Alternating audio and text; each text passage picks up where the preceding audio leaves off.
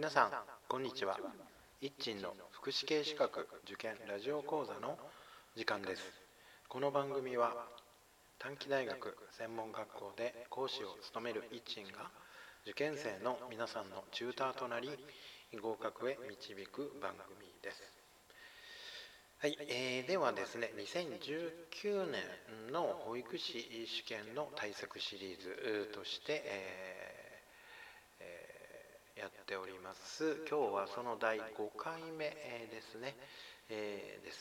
このシリーズは保育士試験の社会福祉系科目社会福祉児童家庭福祉社会的用語について、えー、学習をしていきます。受験をされる皆さん方の役に立てればと思っております。はい、で、えー、今日は平成26年社会福祉の問題の問題の5番を学習してみたいと思います。まず説問を読みます。次の文は利用援助などに関する記述である適切な記述を丸、不適切な記述を×とした場合の正しい組み合わせを1つ選びなさいという説問です。ABC で4つの文章が用意されています。丸×をつけた時の組み合わせとして選択肢が5つ用意されています。正答正しい答えは選択肢の2番ですえ。選択肢の2番というのは A と B が丸正しくて C と D が×、えー、ま、間違いということになります。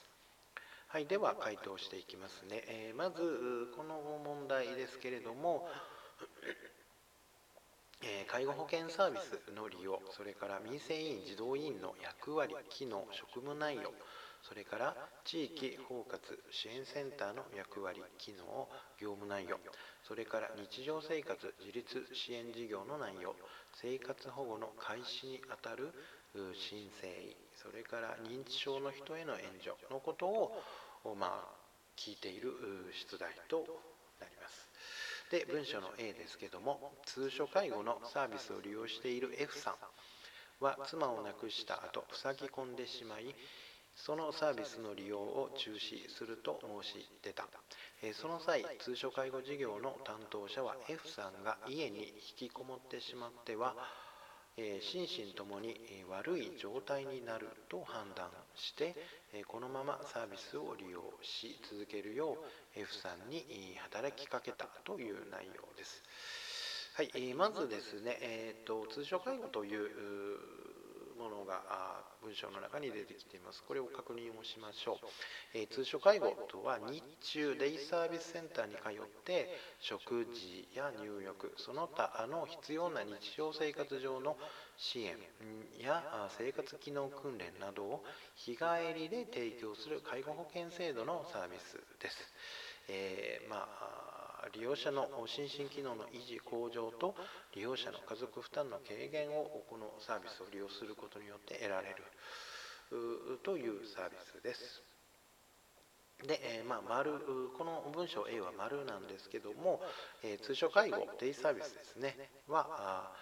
えー、下記の内容ということで下記の内容というのは今読んだ内容ですけども、え、利用者は、うん、通所介護の利用の継続をやめることを希望しましたが担当者の利用の継続を働きかけた関わりは利用をやめることで心身機能が低下するとの判断。と考えるのが妥当だと思います。まあ、文章中の A の文章中にも出てきてますね。引きこもってしまっては心身ともに悪い状態になると判断ですよね。です。で、えさらに、え、というようなことなので、まあ、通所介護、今、えー読みました通所介護の目的とか機能とかね役割とかっていうようなところに心身機能の維持向上というのがあります。ですので、まあ、利用サービス、通所介護というサービスの利用をやめることによって、えー、まあ、心身機能が低下する、まあ、心身ともに悪い状態になるというふうに判断するのは、まあ、適切なのだろうと思います。はいえー、それ以外にですね、まあ、さらに言いますと介護保険制度の場合は介護保険のサービスを利用するには居宅サービス計画が必須となります。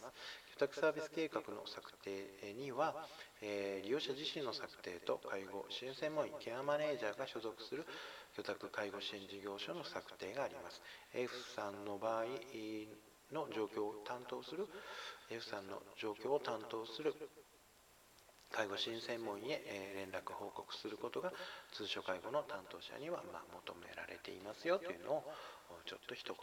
追加しておきますね。はい、ではですね、えー、っと B ですね。え文章 B 自分の物忘れと判断力が衰えてきたことを自覚した独居の G さん ABCDEFG の G ですね。G さんはその不安を民生委員に相談したところ社会福祉協議会の日常生活自立支援事業が役立つだろうと紹介されたということで、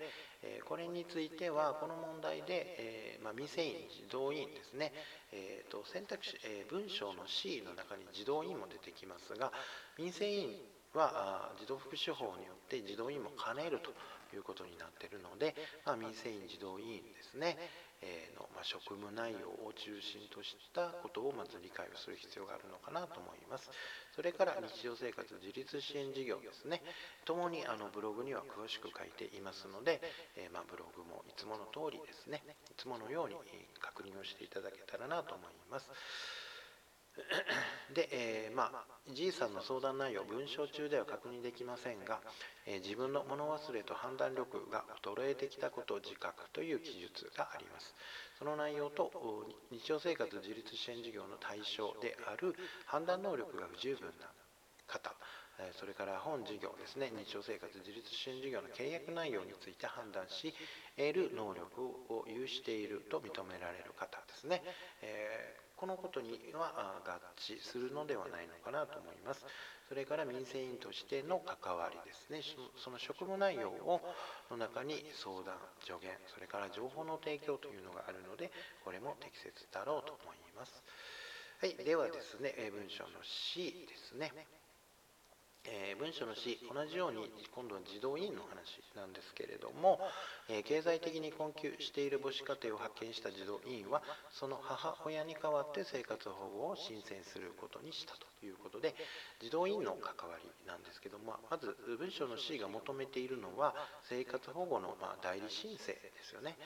です。でこれについては生活保護法の第7条ブログに記載を条文記載をしていますが保護は要保護者その扶養義務者またはその他の同居の親族の申請に基づいて開始するものとするとありますので民生、えー、児童委員民生委員がえー、代理本人に代わって、えー、申請をするというのはできません。ということがまず答えなんですね。ですので×になりますね C は。はい、その他にも児童委員ですね、えの職務内容文章の B のところで、え記載をしているのでここも同時にですね確認をしていただきたいなと思います。では文章の D いきますね。文章の D ですけども、え地域包括支援センターは認知症の症状が現れてきた独居の H さんを発見し要介護認定を申請するように進めたが断られたと。支援センターでは H さんが認知症のため説得しても効果は薄いと判断をして支援を断念したという内容ですね。まあこれはもう罰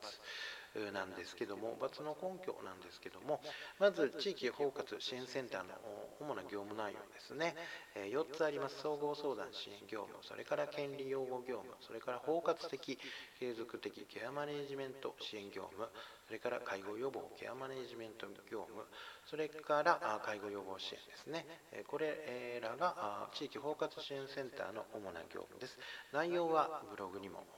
詳しく書いてますので、えこれまたブログ確認をしていただきたいと思いますが、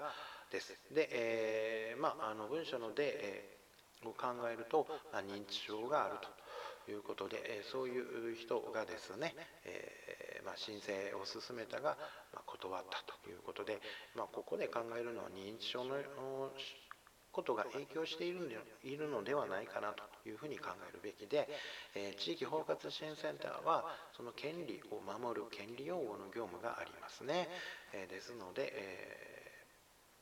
まあ認知、認知症のため説得しても効果は薄い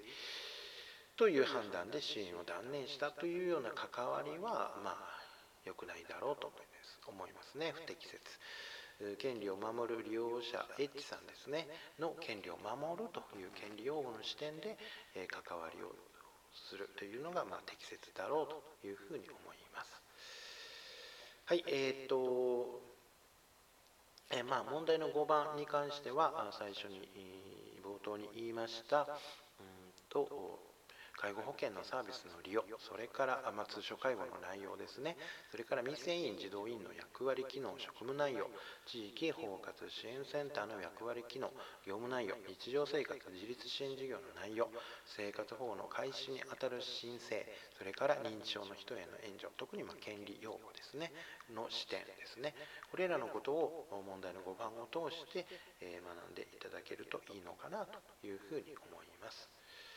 はい、えーとまあ、関連する知識、ブログには詳しく書いてます。そして、えそのベースになっているものをですね、えリンクが必要で、